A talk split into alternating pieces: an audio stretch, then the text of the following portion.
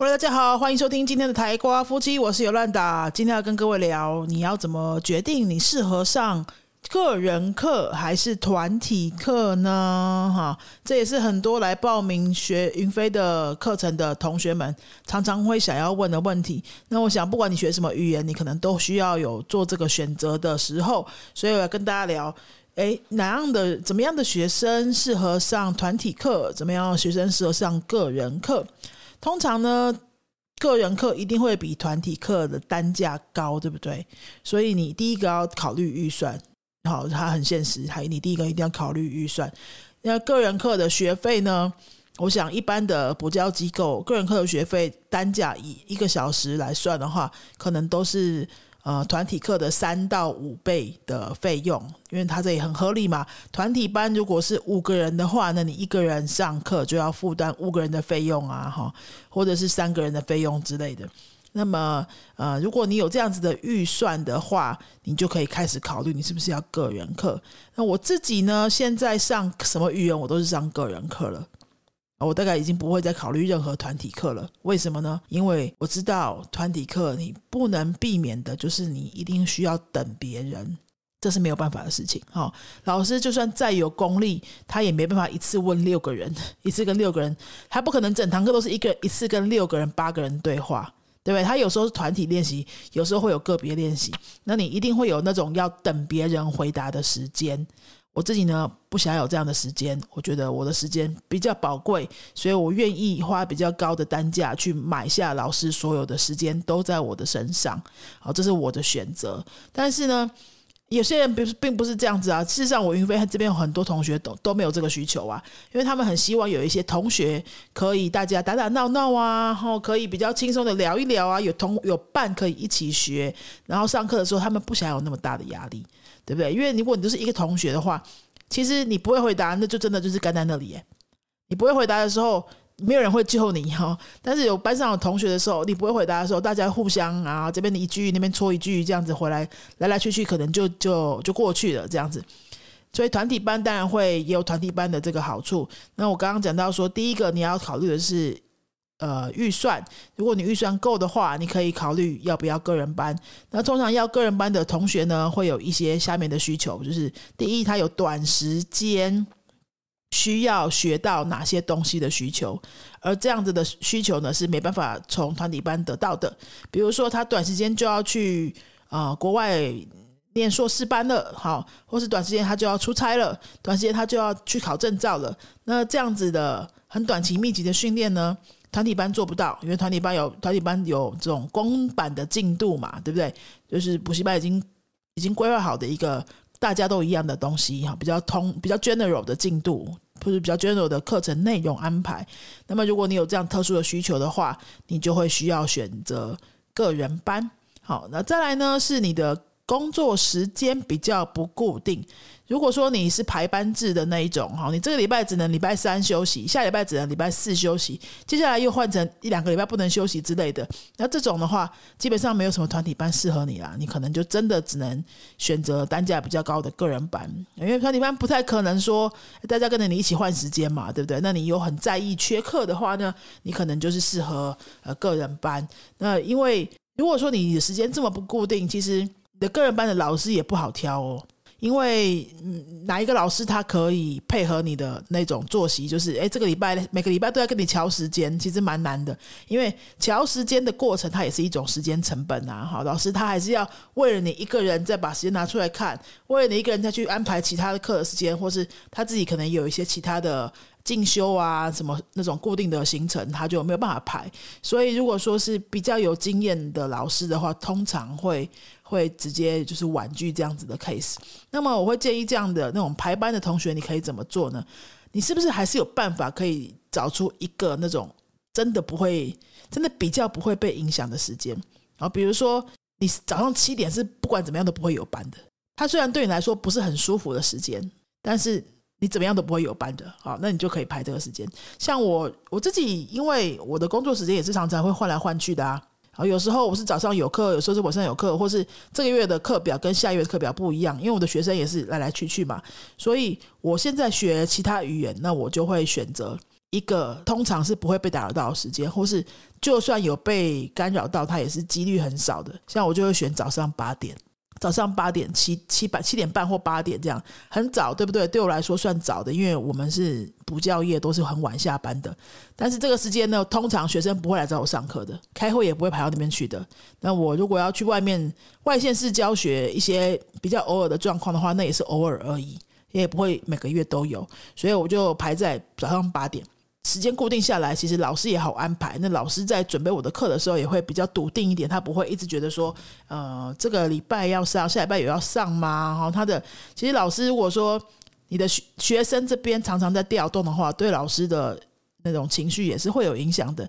那他在准备你的课的时候，就就很难避免说，哎，有时候会不太连贯啊什么的，因为学生自己就不稳定出席嘛，对不对？好，如果说你是这种。工作常常需要有调动的人，你就真的是考虑个人班，但是你还是可以从个人班当中去挑一个你比较不会那么被打扰到的时间，好，一定会有这样的时间的。好，再来呢，你希望快速的学到一个程度的，你也直接考虑个人班吧，因为团体班的进度通常是补教机构针对过去多年来的经验去安排出一个。在团体学习之下，能够合理完成的进度不会太快，也不会太慢，它就是走中庸。因为团体平均值嘛，对不对？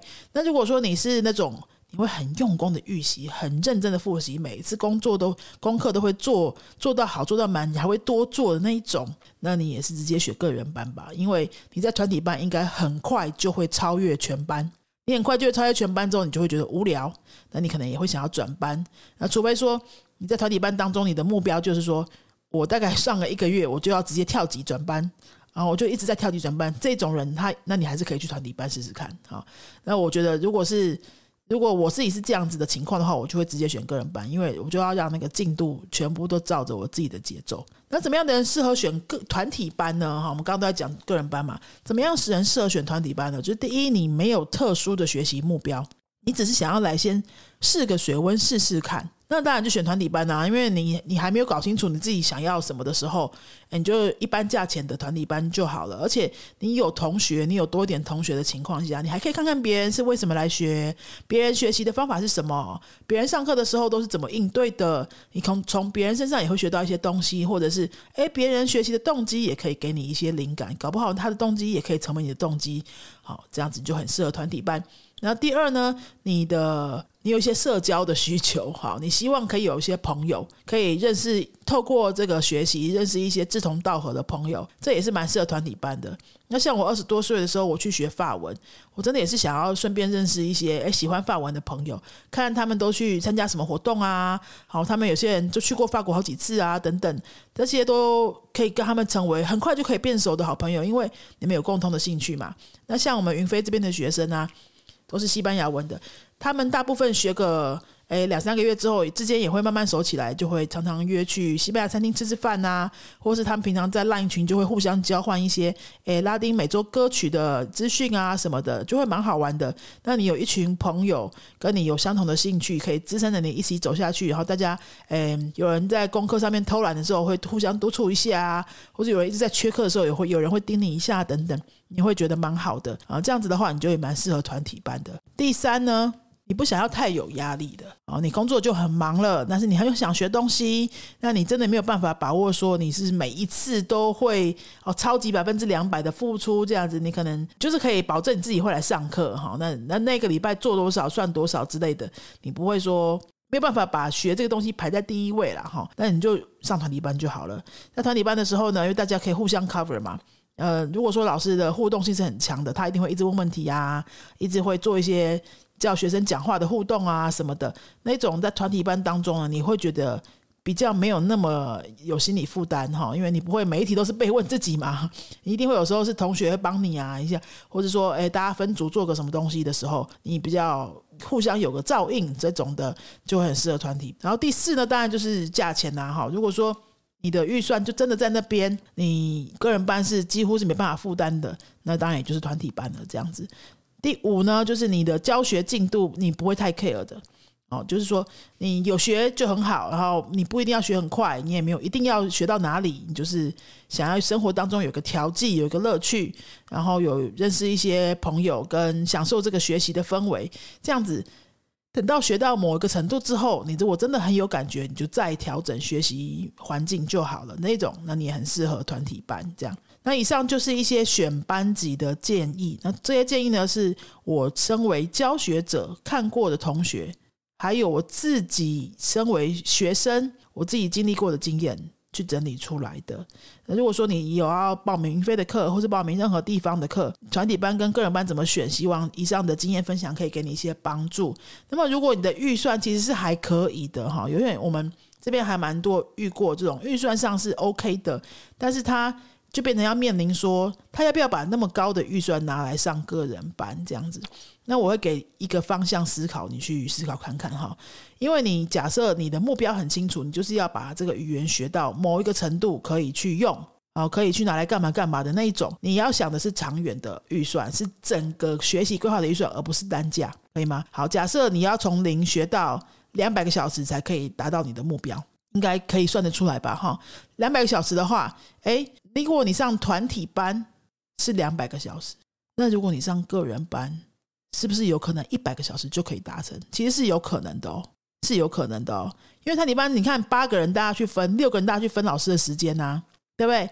那如果个人班的话，如果你自己够拼哈，你自己呃都会预习复习的话，上课不要浪费时间去去问一些呃去处理一些奇奇怪怪的问题的时候，你的个人班时间可以非常有效率的使用。你搞不好一百个小时可以达成团体班两百个小时的成就，是有可能的。那如果是这样子的话，诶，个人班的学费就还蛮值得的啊。假设个人班学费单价是团体班的两三倍好了，但是你用二分之一的时间去学到。你省的是时间成本，然后你的价差可能就是一百个小时的高单价跟两百个小时的低单价的那个价差差一点点而已了，就不是差三倍了哦。哈，那这样的话，你就可以稍微考虑一下那个时间成本是不是你值得付出的，对不对？